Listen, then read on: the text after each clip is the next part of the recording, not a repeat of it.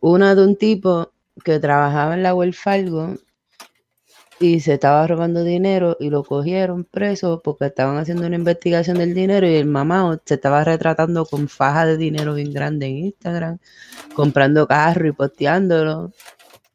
Que esa está buenísima. Y tengo otra que es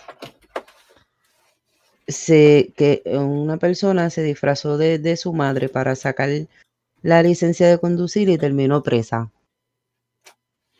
Qué heavy. Está bien, heavy, sí. Sí, está heavy. Más que yo no tengo mucho contenido para hablar, entonces. Está bien.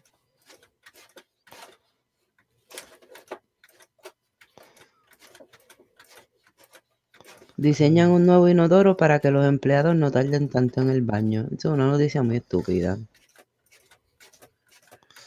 Eso no dice estúpido así. ¿Qué, qué, qué, qué, espérate, ¿qué hace ese inodoro?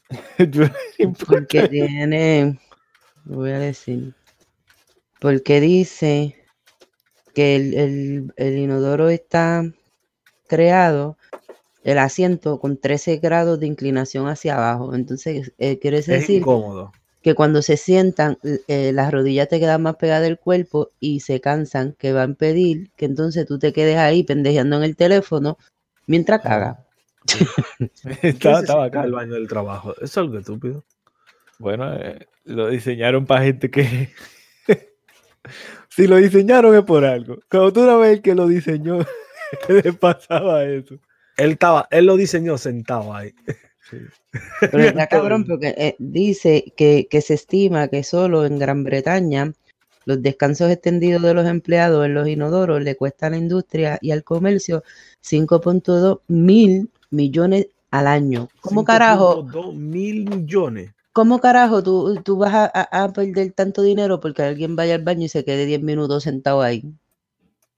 Coño. En general, eh, ponle 300 mil industrias, ¿entiendes?